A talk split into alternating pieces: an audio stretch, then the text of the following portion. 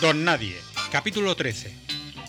Si ella tiene que morir, no habrá novela, al menos conmigo como protagonista. No voy a permitir que nadie la palme. Y elimina de mi vocabulario verbos como palmar, escritor. Te lo puedo decir en chino o en botsuano, no te vas a enamorar, amigo. Llegas tarde. Trataré de explicarte. ¿Sabes esos palos largos de madera que usaban los vaqueros en los fuertes del lejano oeste para cerrar los portones y evitar que los Sioux asaltaran a hachazos a los del séptimo de caballería.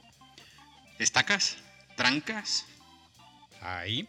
Hasta todas las trancas del fuerte de los Comansi estoy prendado de esa chica. Él no palmaba ni se prendaba, tan siquiera elegía prendas. Gastaba simple y llana ropa camisa, traje, en singular, zapatos, corbata y punto. Pero dado que no pensaba, no se le pasó por la cabeza discutir con el escritor la atribución a su persona de determinados vocablos y un particular estilo de lenguaje que le emanaba de las entrañas. A todo esto comenzaba a estar harto del escritor como ingrediente de todo. Hasta el gorro, se dijo. Lo tenía hasta en la sopa, al autor se le suponía omnipotencia, de acuerdo. Como protagonista admitió sin protesta los saltos en el espacio que les trasladaban de una noche festiva en el bar a otro buen amanecer en la cocina de su casa, días después. Lo anterior era fantástico, raro, pero podía ignorarlo. Siquiera se planteaba cuestiones de intimidad, siendo su hogar escenario de muchas de sus repentinas visitas. Le gustaba la conversación con su escritor, su compañía a ratos. Pero desde un tiempo atrás que podríamos definir como el capítulo anterior, el protagonista tenía su propio ritmo y deseaba respeto para él mismo. Porque resultó que al final había recibido parte del mérito en los propósitos de revolución empresarial. Alguien filtró la verdadera autoría intelectual del discurso sobre eficiencias y rentabilidades. Sí, ese que anda con Ana Luisa, el otro que suele estar por la Oficina Estatal de Fes de Vida. Qué bien, ¿no? ¿Cómo se llamaba? Ni idea. El rumor se había extendido por todo el registro durante los minutos de asueto diario y la consecuencia eran unos cuantos saludos de admiración y otros tantos de odio, según el grado de afectación de cada cual. Su trayecto desde la puerta de entrada al REC hasta la banqueta en la oficina se tornó largo debido a las interrupciones de compañeros. Comentaban, aprobaban, rebatían, le matizaban sus ideas, aportaban. Fue como si todo el mundo en el registro tuviera un proyecto en su cajón a la espera de que el jefe menos pensado lo robara y lo aplicara. Fuera de horas, la vida social le rodeó y perdió soledad. Su estrella lucía por partida doble, en el trabajo y en la novela por escribir. A todo esto, necesitaba conocer los libros y no rescataba tiempo para ellos. Aún así quería voltear el cuento que planeaba su amigo. Guardaba una ilusión, la chica de los exitosos vídeos virales. La historia debía virar hacia el amor. En vez de asesinatos, el camino del héroe hacia el éxito personal. El don nadie y la chica triunfadora juntos. Clásico, sí, pero con gancho. El escritor pedía fama y ventas. En el fondo todas las historias grandes son de amor. Amor soñado, amores perdidos, amores imposibles, fantásticos, orientales, amor platónico, enfermizo, desamor. La vida era cuestión de amores. El amor conduce a la plenitud, a la perfecta, indisoluble unión con el otro o con la otra. ¿Quién te incrusta en el cerebelo esas cursilerías? preguntó su cronista. Tú escribes mis diálogos e ideas, sostienes. Has fumado más de la cuenta, dijo el otro alargando el adverbio de cantidad. En todo caso, no hay vuelta atrás. Serás uno de esos tipos a los que la simple visión de una mujer hermosa les aparta del camino, que diría Auster. Apunta, tienes que conocer a Auster.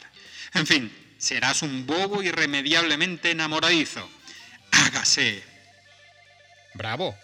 Y un tipo bravo, añadió sin querer, jugando a palabras. ¿Cómo?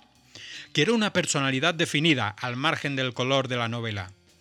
Por descontado, dijo, déjame que prepare la mezcla. Y hágase. El guionista pensó, provocó una de sus particulares pausas dramáticas y murmuró soltando ideas sobre la marcha, sin filtro. Un poco de locura quijana no podía faltar, aunque no sabía que se le iría de la mano. Necesitaría algo más del espíritu bribón de Lazarillo, quizá la mala suerte de Henry Will y el ateísmo social de los románticos. Solo un poco de la paciencia de Edmond Dantes y probablemente algo de la gruñería de Ignatius Riley, junto a una dosis de la inocente ilusión por la vida de Sancho Panza. Y por supuesto, la curiosidad del principito. Si quería ser un protagonista con carácter propio, no tenía más que seguir las enseñanzas de Alatriste o cualesquiera de los antihéroes de su creador. Lucas Corso, Teresa Mendoza, el pintor de batallas Faulques, Adela de Otero. Aunque es posible que el ejemplo de los anteriores fuera demasiado extremo para él, alguien que tendería siempre a cobardica. No sería, bajo ningún concepto, y por más que lo pidiera entonces, un tipo duro. Tras serigrafiarle un perfil, el escritor lo lanzó sin paracaídas a un buen salto en el tiempo. El registro estatal central había pasado de ser un organismo sin beneficio a una empresa bandera de los futuros de la gestión pública. Todo gracias a los cambios que también estaba implementando el coordinador general, un visionario que supo ver dónde estaban las ideas ganadoras en la gaveta de proyectos ignorados de todo un señor don nadie. No guardaba rencores, su vida recolectaba novedades a un ritmo frenético, infernal. Se sentía en la cresta de la ola. Nunca había probado la carne fileteada a la piedra, ni vinos criados en la uva Pinot Noir de la Reserva Especial del 97 en los viñedos más recónditos del Ciego, San Gimignano o Napa Valley. Tales bebidas y tal comida se convirtieron en su menú habitual. Siguió una ruta de restaurantes cinco estrellas que siempre acababa con postre en el thinking. Tenía la agenda repleta de sobremesas de trabajo con su nuevo mejor amigo y el mejor amigo de un amigo de su mejor amigo. Pasaba de la oficina al bar sin rigor, mezclaba una y otro hasta que no supo qué era tarea y qué ocio. Proyectos, proyectos, más proyectos, actualizaciones, mejoras, ideas en abstracto, socio. Abrazos, otra botella, más risas, chistes, bromas y más proyectos. Entre copas, los tres amigos compartían risas sin fin. El amigo del amigo del jefe era asesor de oficio y farsante por vocación. Lo comentaba todo. Tenía datos más que suficientes para valorar el desastroso camino que había mantenido el REC hasta los cambios recientes. La desesperante cadencia de trabajo, la pésima gestión de los mandamases, los ratos muertos entre cada visita de solicitante de documentos oficiales, los tiempos tirados a la basura, los innumerables paseos al baño, las horas de pitillo en el callejón, el tic-tac del reloj, los silencios entre compañeros, la desmotivación, el desinterés, la inacción, en definitiva, una gravosa infrautilización laboral, el desaprovechamiento de las fuerzas del trabajo. Sacaba a punta todo lo que se movía la Oficina Estatal de Fes de Vida. Allí os tocáis los mismísimos, a dos manos, ¿verdad? Cuenta, cuenta. Es increíble la cantidad de recursos que se dedican para expedir un simple certificado. Eso de manejar las vidas de los demás es muy potente. Al final tienes en tus manos el futuro de la gente, dijo el asesor soltando verborrea como si no hubiera un mañana. Más risas, más cervezas, una calada. ¿Te imaginas que por error te cargas una fe de vida? Bromas. Vaya lío, ¿no? Se puede, contestó él, si no vas con cuidado. Juegas con fuego. Dejas a un ciudadano sin capacidad social. No jodas. ¿Así sin más? Liquidar un documento oficial es jugársela.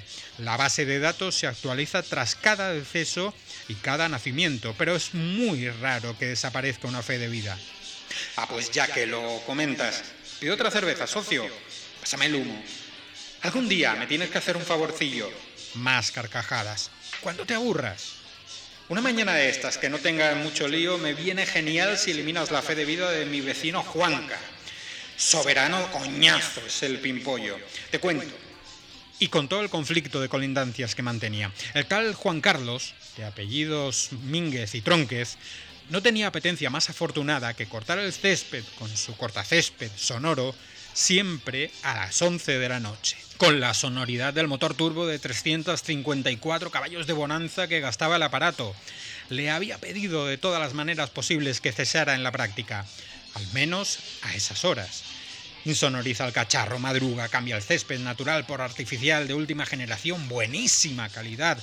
Ni regar, ni abonar, ni cortar, solo retozar lanzar bolas, pasear el perro, extender mantita y al lío.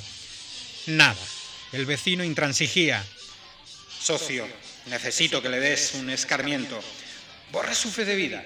Tiene su código local de identificación personal. Lo anoté del acta de una de esas insufribles reuniones de vecinos. Toma, cárgatelo, verás qué risas.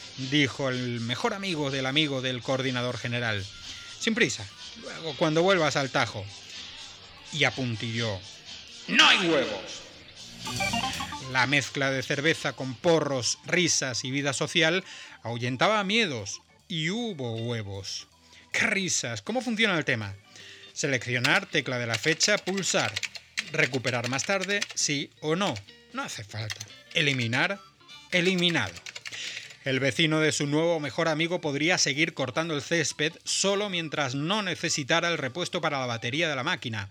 No podría sacar dinero del cajero para pagarla. No podría poner la huella en la entrada del banco ni en casa. No podría arrancar el vehículo digitalizado del que presumía en el barrio. No podría declarar su renta. No podría reclamar. No podría gritar. No lo oiría nadie. Ni en el más remoto de los desiertos. No podría huir estaría muerto. Aunque, bien pensado, no podría ni morir con entierro decente, esas cosas del ataúd, los nichos, el funeral.